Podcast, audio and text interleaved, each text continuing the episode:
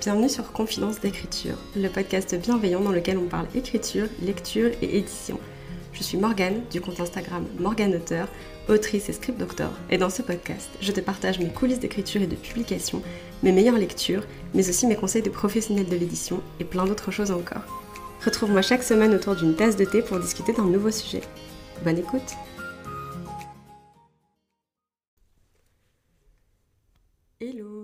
bienvenue dans ce nouvel épisode du podcast Confidence d'écriture. Je suis ravie de vous retrouver aujourd'hui. Ça fait un moment que j'ai pas pris le micro seul, puisque les derniers épisodes que j'ai sortis, c'était des interviews. Donc ça me donne vraiment l'impression que ça fait un moment que je ne me suis pas retrouvée seule devant le micro, ce qui techniquement pour moi est le cas, ça fait, ça fait quelques semaines déjà. Donc voilà, je ne suis pas stressée. J'avais un peu peur de ça, j'avoue. Euh, mais en fait, je suis plutôt contente et excitée d'enregistrer cet épisode. Aujourd'hui, on part sur une update un peu à cœur ouvert. J'ai envie d'être euh, très spontanée, j'ai envie vraiment de discuter un petit peu.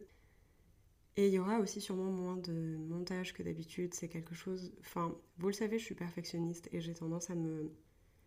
à m'imposer des standards qui sont pas irréalisable, mais disons que voilà, j'ai un standard pour moi-même que j'appliquerai à personne d'autre. Et je trouve ça assez faux parce que du coup, je, je m'oblige, entre guillemets, je m'astreins à, du montage, à refaire des fois certaines prises parce que j'aime pas trop comment ma voix elle sort ou juste comment je dis certaines choses. Des fois, c'est important parce qu'il y a des formulations qui peuvent prêter à confusion, donc quand c'est comme ça, je préfère retourner. Mais ça m'arrive aussi des fois juste de voir que je fais un bruit de bouche et de me dire ah il faut absolument que je le refasse, euh, c'est pas beau, j'aime pas. Et c'est vrai que j'aime pas forcément les bruits de bouche, mais en même temps quand j'entends les podcasts d'autres personnes, je, je, suis, enfin j'écoute pas en fait les bruits de bouche qu'il y a ou qu'il y a pas. Donc voilà, j'ai envie d'être un peu plus pas spontanée parce que je suis un peu spontanée aussi des fois quand j'enregistre. Enfin, je suis spontanée de manière générale quand j'enregistre parce que j'ai pas forcément, enfin j'ai un plot point, un bullet point, je sais à peu près ce que je vais te dire mais je scripte pas mes épisodes parce que c'est pas le contenu que j'ai envie de faire. Mais là, j'ai vraiment, voilà, j'ai envie d'être spontanée aussi au niveau du montage et de pas regretter le montage et de me dire oh, j'ai passé trop de temps dessus. Ou, enfin, c'est rare, honnêtement. Mais ou des fois de me dire ah j'aurais pu enlever ce tout petit bruit là ou ah j'aurais dû refaire cette prise. Genre c'est bon, là j'ai pas envie aujourd'hui et j'espère que ça vous dérangera pas.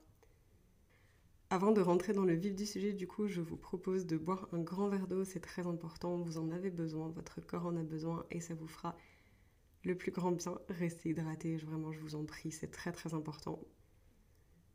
Et du coup, dans cet épisode, on part sur euh, un petit blabla, une petite update de vie, je dirais à cœur ouvert.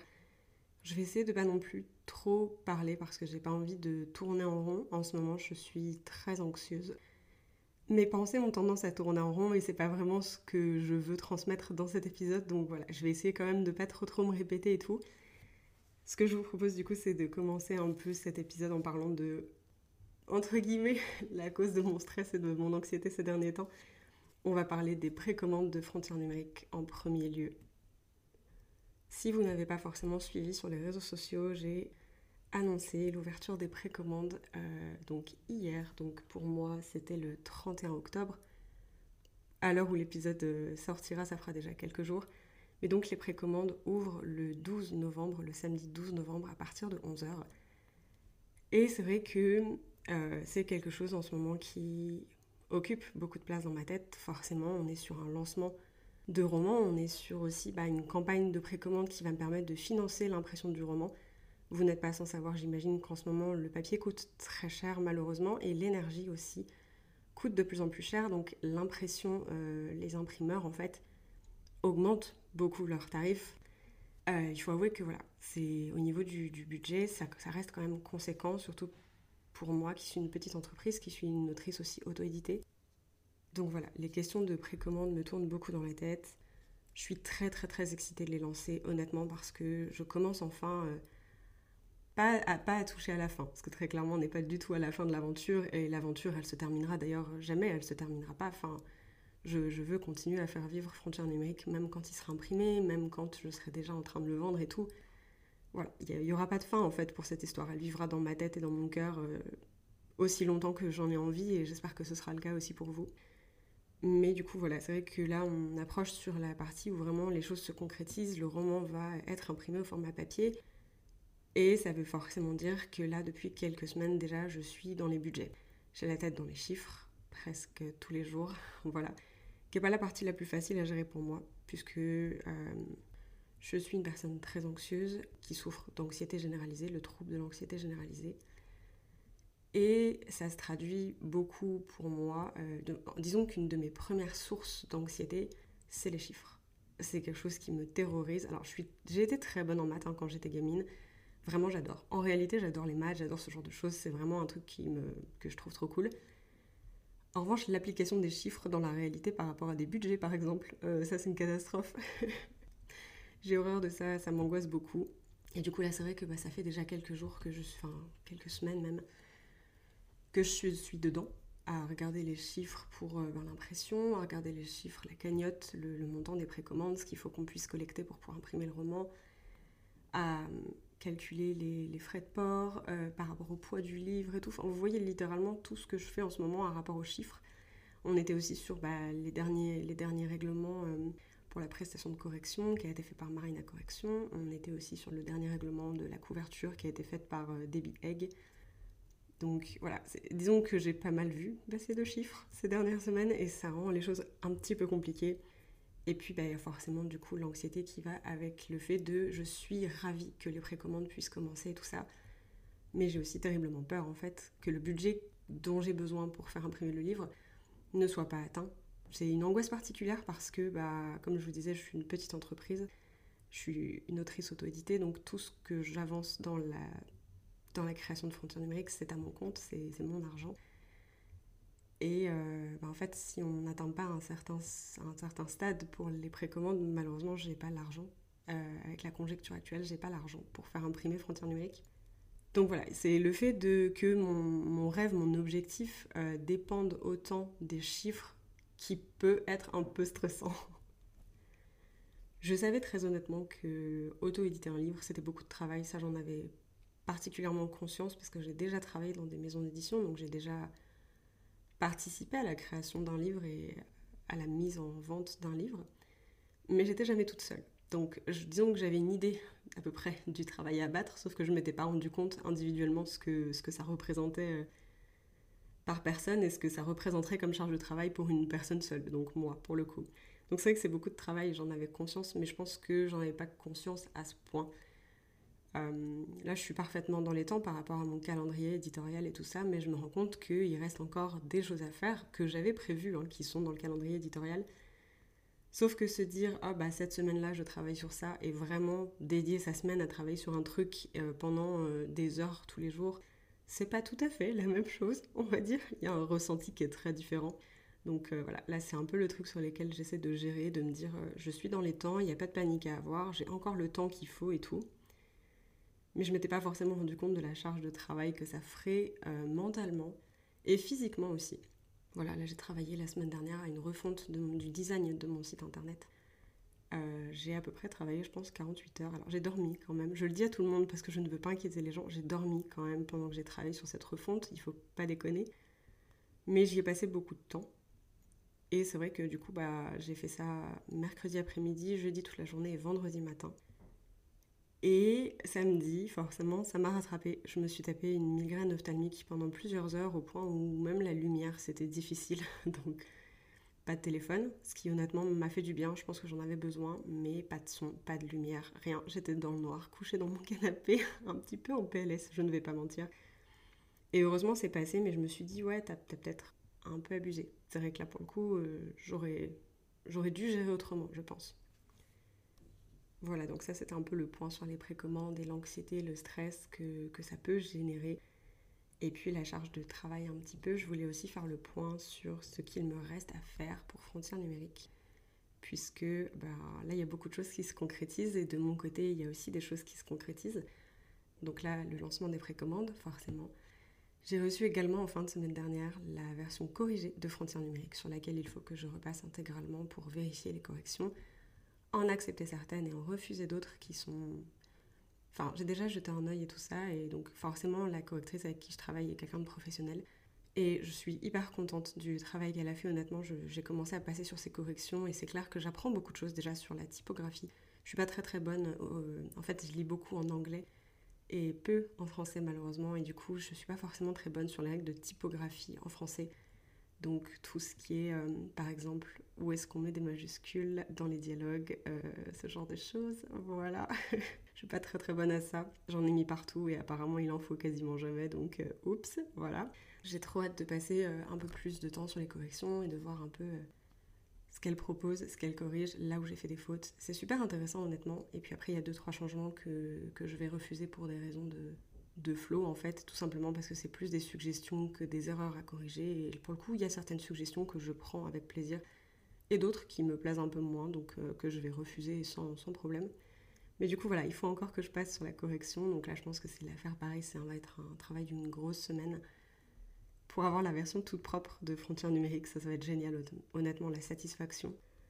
Ensuite, euh, donc jeudi, donc normalement le jour où sort cet épisode, je reçois dans l'après-midi mes épreuves non corrigées. Alors j'en parlerai peut-être plus dans un autre épisode parce que j'ai envie de vous expliquer un petit peu pourquoi j'ai fait imprimer des épreuves non corrigées. Voilà, parce que je pense que ça pourrait être intéressant. Mais donc je reçois deux exemplaires de Frontières numériques, la version euh, brochée et la version collector, jeudi. Oh là là, ça va arriver si vite. Et donc j'aurai enfin le livre dans les mains et je pourrai faire plein de petits réglages et plein de corrections aussi visuelles au niveau de la mise en page avec le livre. Je pense que ça sera très cool et j'en avais vraiment besoin. Et du coup, bah, une fois que j'aurai la version corrigée et que j'aurai validé certains aspects de la mise en page, que j'aurai corrigé d'autres choses et tout ça, je pourrais m'attaquer à la mise en page finale. C'est pareil, je pense que je vous en parlerai dans un autre épisode parce que c'est quelque chose que j'adore faire, mais sur lequel je me rends compte que je suis quand même... Euh, disons que j'ai les bases, mais je reste quand même une novice parce que euh, bah, dans les entreprises dans lesquelles j'ai travaillé, on faisait faire la mise en page par des graphistes freelance ce que je ne suis pas. Donc là, pour le coup, je m'appuie sur toute mon expérience et tout ça, mais c'est vrai que là, ça va vraiment m'aider d'avoir des épreuves non corrigées dans les mains pour voir où je dois changer des choses, ce que je dois changer, pourquoi et tout ça. Donc ça va être très cool. Une fois que j'aurai validé du coup bah, la version de la mise en page finale, comment dire euh, bah, Après ça va être une question de, cagnotte et du coup de, campagne de précommande. Une fois que ça sera fait, je pourrai faire imprimer la version de frontières numériques, euh, toute belle, toute propre, toute corrigée, professionnelle. Voilà, parce que c'est vraiment ce que je veux faire. Il y a beaucoup d'autoristes qui le font hein, et qui ont cette démarche auto-éditée et je trouve ça génial de montrer qu'on peut faire des livres en auto-édition qui sont tout aussi qualitatifs que ce qu'on pourrait voir dans une maison d'édition ou en librairie. Parce que je pense qu'on a encore pas mal de stigmates autour de l'auto-édition et du fait que c'est des livres qui sont pas travaillés, pas corrigés, pas relus, pas voilà. Et c'est pas vrai du tout en fait. Enfin, moi, la plupart des autoristes auto-édités que je vois sont des gens qui abattent un travail considérable et remarquable et qui produisent des ouvrages de grande qualité. Et j'ai vraiment envie de m'insérer là-dedans aussi et de montrer qu'en fait, genre, ouais, mon livre, il aurait pu être en maison d'édition et c'est un choix qu'il n'y soit pas. Parce que le travail derrière a été fait de la même manière et je trouve ça vraiment important. Donc voilà, c'est un peu un objectif que j'ai. J'essaie de pas trop m'éparpiller, mais si vous me connaissez un peu, vous savez que c'est pas forcément le truc dans lequel je suis le plus forte. Euh, je sais pas comment expliquer, mais mon cerveau il a tendance à suivre le chemin principal et après on voit des petits chemins de terre sur les côtés qui, qui, bifurquent. Puis on passe par là, puis après on se dit ah mince attends j'ai pas pris le chemin principal, j'ai oublié ce que je voulais dire à la base, du coup on revient un petit peu en arrière et on fait des boucles comme ça régulièrement donc j'espère que pour vous c'est pas trop difficile à suivre, en tout cas c'est comme ça que fonctionne mon cerveau donc navré.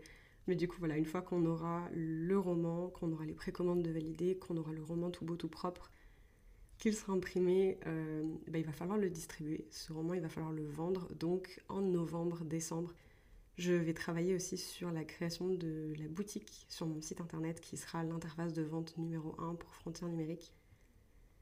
Et ça, c'est pareil, je pense que ça va être très fun. Je vais utiliser la... je vais continuer à suivre pour ça la formation de Margot Dessen qui s'appelle Auteur du web si jamais vous êtes intéressé vous aussi par cette formation et par la création de votre site web d'auteuriste, sachez que j'ai un code promotion pour cette formation. Je suis affiliée à la formation auteur du web. Donc si vous voulez l'acheter, n'oubliez pas, n'hésitez pas à taper Morgane dans la petite barre de code promo, c'est mon compte, c'est mon compte, c'est mon code plutôt, et ça vous offrira 10% de réduction sur la formation. Mais du coup voilà, en novembre-décembre, le but c'est de continuer à suivre la formation auteur du web, puisque dessus il y a tout un module sur la mise en place d'une boutique et d'un site internet marchand que j'ai hâte de suivre pour pouvoir bah, créer la boutique sur laquelle on pourra plus tard acheter frontières numériques. Et ça, c'est pareil, très, ça va être très fun parce que, enfin, vous l'avez peut-être compris, mais j'adore faire des sites internet. C'est une passion que je me suis découverte en, en suivant la formation. Et là, avec ma refonte, ça se confirme complètement. J'adore ça, je trouve ça super fun. J'aime un peu trop ça, je pense, parce que vraiment, j'ai fait ça. Euh, là, je vous disais, la semaine dernière, j'ai refait mon site. Euh, ça m'a pris deux jours, techniquement trois jours, si on compte vraiment en jour de semaine. J'ai eu du mal à décrocher, honnêtement. J'étais vraiment trop à fond et tout. Donc bon, voilà, j'adore ça. Donc j'ai hâte de pouvoir faire cette partie-là, de pouvoir mettre en place la boutique et de pouvoir assurer bah, une vitrine de vente euh, au roman.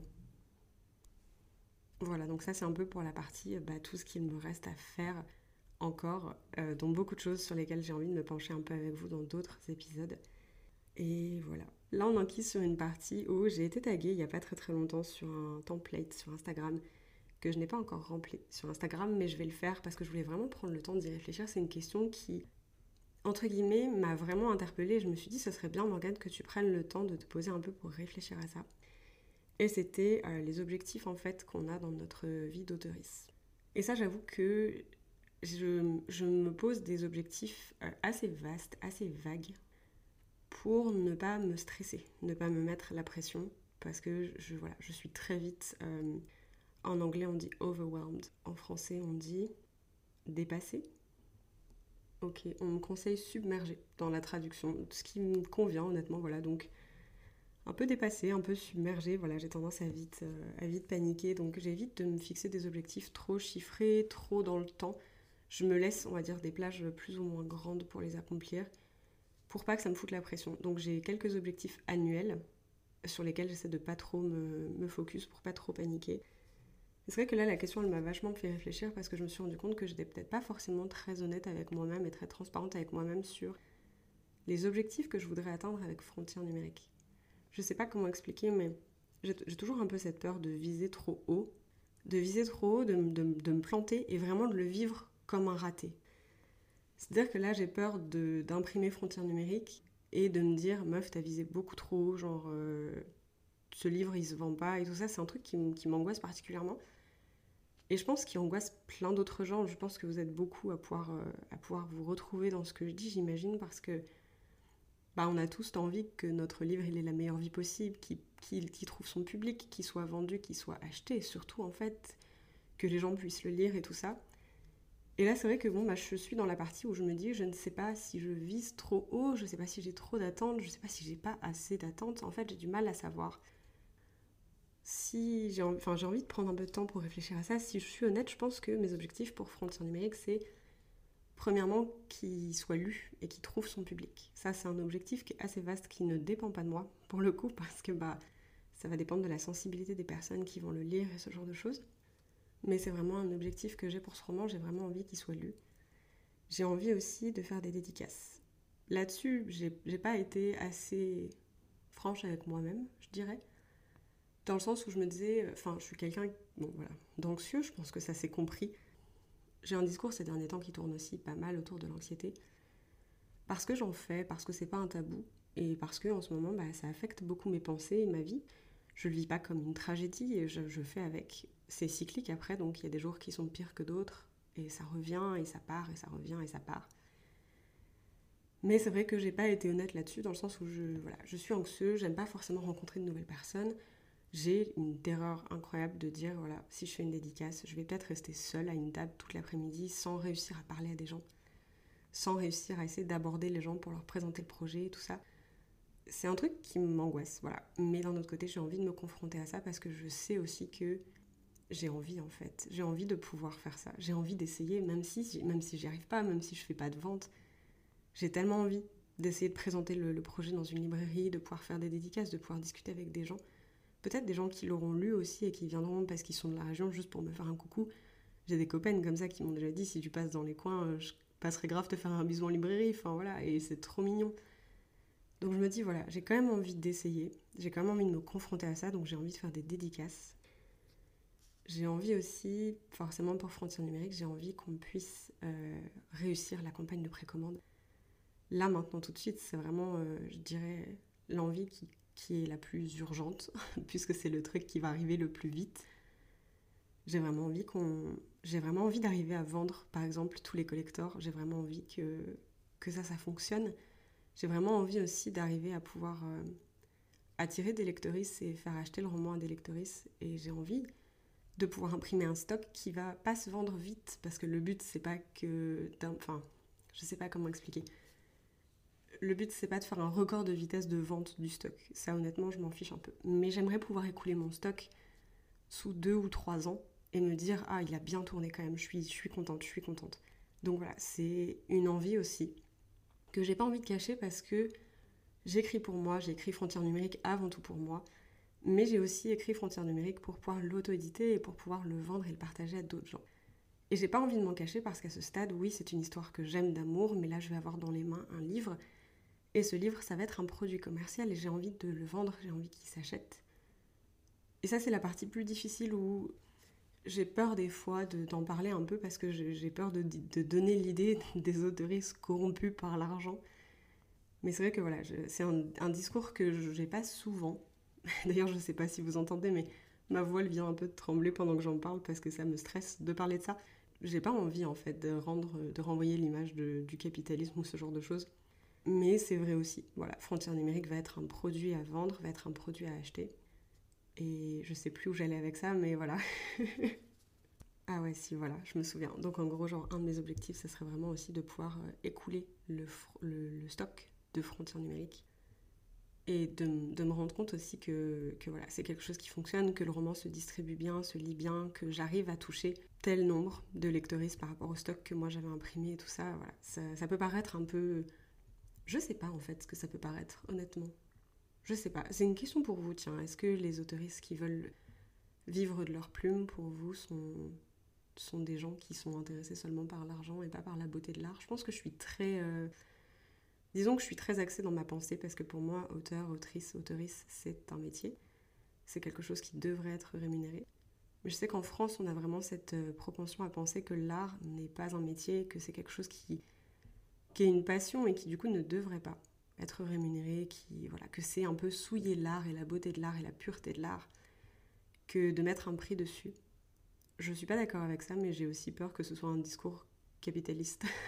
je ne sais pas comment expliquer. Si jamais vous avez des, idées là-dessus, des pensées là-dessus, des opinions là-dessus, je serais curieuse de les entendre, j'avoue, parce que disons que c'est quelque chose que je pense. Pour moi, être autoriste, ça se rémunère. C'est un métier, c'est voilà. D'un autre côté, j'ose pas l'affirmer parce que j'ai peur de passer pour une meuf qui, qui veut que l'argent et qui court après l'argent. Je déteste, honnêtement. Là, je vous le dis parce que je, vous ai dit, hein, c'est vraiment un épisode à cœur ouvert où je ne me censure pas, je parle vraiment un, peu euh, au fil de mes pensées, ça me fait, ça me fait chier de dire que j'ai peur que ce soit perçu comme capitaliste, parce qu'en fait, genre, je me bats pour que le métier d'autoriste soit reconnu comme un métier et que les gens puissent avoir leur, un salaire et une, rémunération d'autoriste. Et d'un autre côté, moi-même, je suis un peu pervertie par la société de dire genre, oui, je veux le dire et oui, je veux l'affirmer, mais j'ai aussi peur qu'on puisse me reprocher et me dire, ah, la meuf, elle a trop la tête dans l'argent. Bref. Voilà, c'était un peu pour la partie euh, objectif frontières numériques. C'est parti loin comme d'habitude, mais c'est un détail. Euh, je voulais aussi vous parler un petit peu euh, bah, du podcast. Je vous disais en début d'épisode, ça fait un petit moment que j'ai pas pris la parole seule. Et ça m'avait manqué, déjà et d'une. Je trouve ça super fun à faire. Enfin là, j'ai, j'ai enregistré peut-être 4 ou 5 entrevues un peu les unes à la suite des autres sans prendre le micro moi. Et du coup, c'est vrai que ça m'avait manqué. Et là, je me rends compte que sur le planning éditorial des prochains mois, il y a beaucoup de choses dont j'ai envie de vous parler. J'ai notamment envie de, faire plus d'épisodes sur l'édition, sur l'auto-édition, sur l'édition traditionnelle.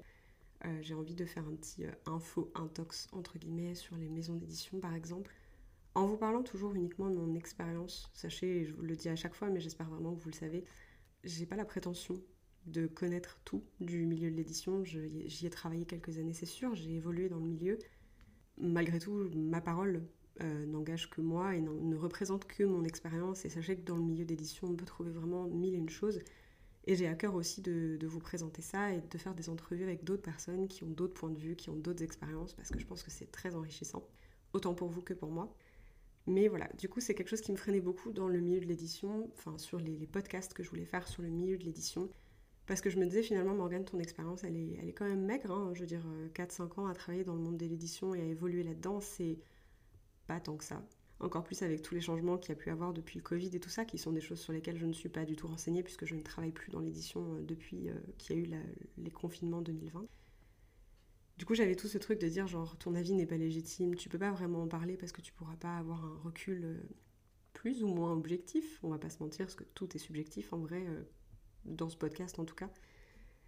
Du coup, voilà, je me mettais un peu la pression par rapport à ça, par rapport à la légitimité, par rapport au fait que je suis pas sûre que mon expérience soit viable, entre guillemets.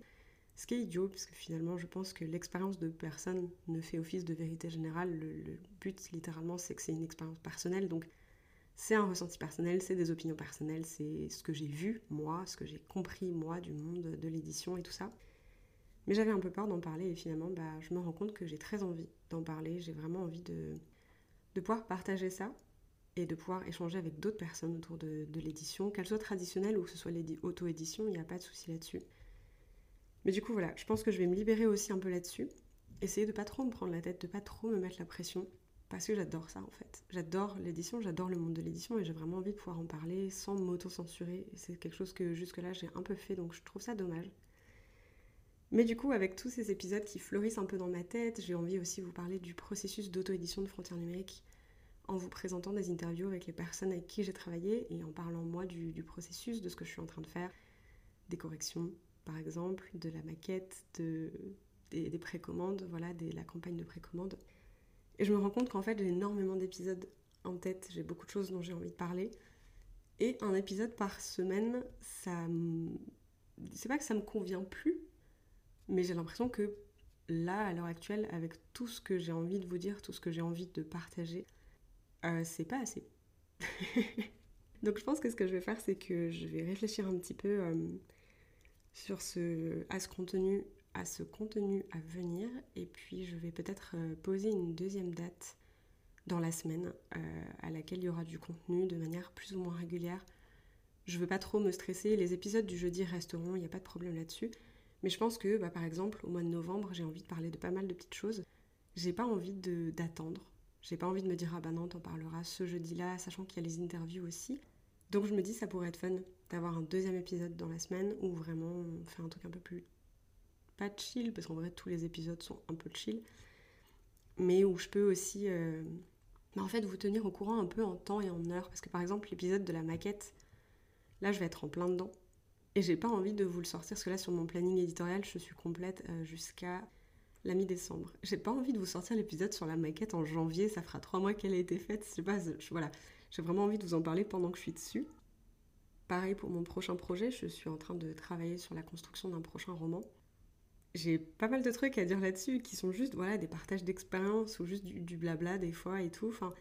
Et j'ai pas envie d'attendre encore dans 3-4 mois quand il y aura de la place dans le podcast pour pouvoir parler de ça parce que je serai plus du tout je serai plus du tout en temps et en heure, entre guillemets. Genre, par exemple, là, j'ai envie de vous parler un petit peu de la genèse de mon prochain projet et de vous présenter la méthode qui m'a permis de trouver l'idée. Parce que pour le coup, j'ai suivi une méthode. C'était la première fois, je me suis dit, ok, ça, ça a l'air fun, je vais essayer. Et j'ai mixé deux, trois trucs d'une méthode et ça, ça a donné un projet entier, en fait. Et du coup, voilà, j'ai envie de vous parler de ça parce que je pense que ça peut être fun. Sans pression, évidemment. Le but, c'est pas de, de dire c'est la méthode. C'est la première fois que j'essayais honnêtement et c'est pas du tout comme ça que j'ai construit euh, Frontières numériques, mais je pense que ça peut être super marrant d'en parler. Sauf que bah, j'ai pas envie d'attendre euh, j'ai pas envie d'attendre six mois pour qu'on discute de ça parce que du coup ce sera largement bien passé, ce sera bien derrière nous. Et euh, donc voilà, j'ai envie un peu d'enregistrer des épisodes au fur et à mesure que les choses se passent, au fur et à mesure que j'avance sur les choses. Parce que je pense que ça me permettra d'être beaucoup plus spontanée et aussi d'être plus fidèle à la manière dont les choses se passent. Euh, c'est vrai que ça, c'est un truc où moi je me méfie vachement. Je sais que ma mémoire est pas forcément très fiable. J'ai tendance à réécrire un petit peu les souvenirs parce que certains se compilent. Euh, je les réécris pas par envie de mentir ou de paraître ou quoi que ce soit, mais c'est juste que voilà, il y a des souvenirs à moi qui se compilent, qui se mettent les uns par-dessus les autres au stade où j'associe vraiment euh, plusieurs éléments qui se sont pas passés en même temps au même, au même, au même. Et du coup, bah, ça me l'a fait pour Frontières numériques, où j'en ai parlé dans un ancien épisode. Je suis incapable de retracer le chemin que j'ai fait pour construire Frontières numériques. Parce que entre 2020 et 2021, il y a beaucoup de souvenirs qui s'empilent et qui se mettent euh, dans ma tête sur une même timeline, sur un même événement. Alors qu'en vrai, quand je retrouve des documents écrits, tracés avec des dates et tout, en fait, ça s'est pas du tout passé au même moment. Donc ma mémoire est pas forcément hyper fiable. Et je pense que le fait de pouvoir enregistrer un peu au fil, euh, au fil et à mesure des jours, des semaines, des changements et tout, ça me permettra aussi d'être un peu plus. Bah, d'avoir en fait cet aspect journal de bord qui vraiment me permettra de retracer euh, avec plus de fidélité ce qui s'est passé, ce que j'ai pensé, pourquoi et tout ça. Et puis enfin, je pense que je vais euh, conclure par un petit point sur TikTok. Ça n'a aucun rapport, on change absolument de sujet en deux secondes, mais j'ai envie de discuter un peu de TikTok. Récemment, j'ai vu énormément de contenu qui parlait de TikTok. Et j'ai vu aussi énormément de copaines autoristes qui commençaient, alors pas à migrer sur TikTok, parce que le but c'est pas de passer d'Instagram à TikTok, mais qui commençaient à ajouter TikTok à, euh, à leurs réseaux sociaux et à leur présence en ligne et tout ça. Et c'est vrai que là récemment, enfin du coup moi j'enregistre, aujourd'hui on est le 1er novembre et hier on était le 31 octobre forcément du coup, je pense que vous êtes plusieurs à avoir vu le crash d'Instagram qu'il y a eu, où il y a eu énormément de comptes qui ont été suspendus sans aucune raison.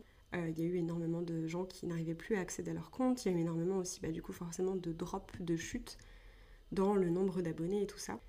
Et c'est vrai que c'était une des raisons pour lesquelles moi j'avais créé mon site internet, c'était pour me permettre d'avoir une plateforme qui ne dépendait pas d'Instagram et qui m'appartenait à 100%. Parce que ma hantise, c'est qu'un jour, une personne queerphobe vienne, euh, signale mon compte, et que chez Instagram, le signalement arrive chez euh, un ou une modératrice queerphobe et que la personne me dise oui effectivement ce compte ne mérite pas d'exister et que mon compte soit supprimé. C'est déjà arrivé à des copains à moi. Je, j'ai juste mais aucune envie en fait que, que ça m'arrive. Et c'est vrai que je me dis que euh, peut-être potentiellement aussi euh, commencer à avoir une activité sur TikTok en tant qu'autrice, ça pourrait être intéressant parce qu'en plus la sphère BookTok est très très active. je veux dire, il y a beaucoup de lectrices sur TikTok. Et ça me permettrait aussi peut-être de faire connaître Frontières numériques à plus de gens, à plus de lectrices. Et ça me fait un peu peur, parce que je sais que sur Instagram, j'ai vraiment euh, un petit safe space. La communauté est vraiment gentille, et moi, j'ai noué des liens avec des personnes aussi qui étaient foncièrement gentilles, foncièrement ouvertes d'esprit, et des personnes géniales, et beaucoup de gens qui me ressemblaient aussi, qui sont queer, qui sont handy, ce genre de choses, qui est quelque chose dont j'avais vraiment besoin. Et ce qui me fait entre guillemets peur sur TikTok, c'est que j'ai déjà vu en fait chez des copaines des commentaires qui m'ont moi fait froid au dos, enfin genre juste mais bêtement.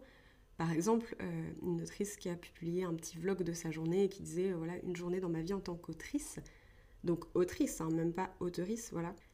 Et il y a eu une avalanche de gens pas très très pas très respectueux, on va dire. Je, je vais être gentille moi de mon côté, qui sont venus dans les commentaires pour dire mais autrice, mais quel est ce mot, mais la langue française, c'est enfin la langue française est en train de mourir vraiment, genre n'importe quoi, les féminasies et tout ça et ben, je me dis voilà, je suis quand même une personne queer et handi qui va se mettre sur un réseau où euh, on n'est déjà pas féministe, alors j'imagine qu'on n'est pas non plus forcément. Enfin bref, je généralise pas évidemment, je sais que la plupart des gens qui sont sur TikTok sont des gens géniaux et il y a des communautés très bien et tout ça, mais voilà, j'ai un peu peur là-dessus parce que je sais pas si j'ai les épaules pour recevoir des commentaires comme ça.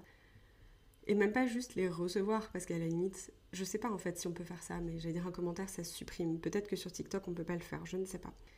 Ouais, c'est un commentaire, ouais, ça supprime, oui, c'est pas censé dicter notre journée. Mais je sais d'avance que ce genre de problème, ce genre de choses, ça va dicter ma journée, ça va dicter mon humeur en fait. Du coup, j'ai un peu peur de me lancer sur TikTok, juste pour ça. Pour le reste, je serais pas forcément dérangée parce que bah voilà, vous m'écoutez blablater, vous avez peut-être déjà vu ma tête sur Instagram. Je suis assez ok avec ça, ça me dérange pas du tout. Mais c'est vrai que c'est la manière dont ça pourrait être reçu et surtout reçu par des gens qui n'ont pas les mêmes valeurs, les mêmes idées que moi et qui n'ont pas peur de dire par exemple, voilà, autrice c'est de la merde. Bon, on n'est pas d'accord là-dessus et j'ai pas forcément les épaules pour ça donc j'ai un peu peur. Je pense que c'est quelque chose sur lequel je vais réfléchir parce que c'est vrai que Instagram on en parlait un peu, genre ça bug beaucoup. Ça, fait quand même un... Oui, ça fait bien 8 mois Instagram, c'est pas trop ça j'ai l'impression. Et puis bah, le site internet, il y a beaucoup de... Enfin, il y a du trafic, je suis très contente, il y a des gens qui visitent mon site internet et tout, et donc euh, ça, je suis... honnêtement, je suis ravie, ça, ça me fait très plaisir. Mais on est d'accord que c'est pas la même vitrine que TikTok ou Instagram. voilà. Si j'ai que mon site, ça ne va pas fonctionner. Euh, donc c'est vrai que c'est un peu cet aspect-là où je me dis ça pourrait être bien de pouvoir faire du contenu aussi sur TikTok, de pouvoir présenter mon livre sur TikTok ça serait très chouette. Mais je ne sais pas, je connais pas encore trop la plateforme, j'avoue, moi je suis pas dessus parce que euh, j'ai tendance à scroller à l'infini, hein, comme beaucoup de personnes. Et c'est un peu la spécialité sur TikTok, donc euh, je me méfie un peu de ça, du, gouffre que ça peut être, donc j'étais pas forcément trop sur TikTok. Mais je pense que ça vaut la peine d'y jeter un œil, je sais pas. Dites-moi si vous, vous êtes sur TikTok, ce que vous en pensez. Comment vous trouvez que ça se passe? Est-ce que vous avez déjà eu voilà, des petits soucis de, gens qui viennent vous être pas forcément hyper respectueux dans les commentaires Est-ce que ça vous est déjà arrivé? Comment vous avez géré? Est-ce que vous avez des conseils pour commencer aussi peut-être sur TikTok pour appréhender un peu mieux la plateforme? Je serais honnêtement hyper curieuse de vous entendre sur le sujet parce que c'est vrai que moi je connais pas trop et, euh, et, je pense que c'est dommage. J'ai pas envie de me fermer à d'autres réseaux sociaux euh, parce que j'ai peur. Donc voilà, n'hésitez pas à m'envoyer un peu ce que vous en pensez. Voilà, c'est un peu tout ce que j'avais à dire pour cette update, pour cette petite mise à jour entre guillemets sur ma vie. C'était vraiment un cœur ouvert, j'espère que ça vous a plu. N'hésitez pas comme d'habitude à réagir à certaines choses si vous avez des avis, des conseils, tout. Honnêtement, je ne suis pas du tout fermée à la discussion, j'adore papoter d'ailleurs, j'adore écouter ce que vous, vous avez à dire sur ce genre de sujet. En attendant, j'ai pas mal papoté et je vais pas vous retenir plus longtemps. Merci beaucoup de m'avoir écouté jusqu'au bout. Merci beaucoup de m'avoir laissé vous tenir compagnie pendant que vous vous prépariez, pendant que vous conduisiez. C'est toujours un plaisir de savoir qu'avec le podcast, on passe un peu de temps ensemble. Moi je trouve ça hyper fun. Et puis je vous dis à la semaine prochaine pour un nouvel épisode. Plein de créativité et de motivation euh, sur vous, que vous fassiez le nano ou pas. Et surtout, bonne écriture.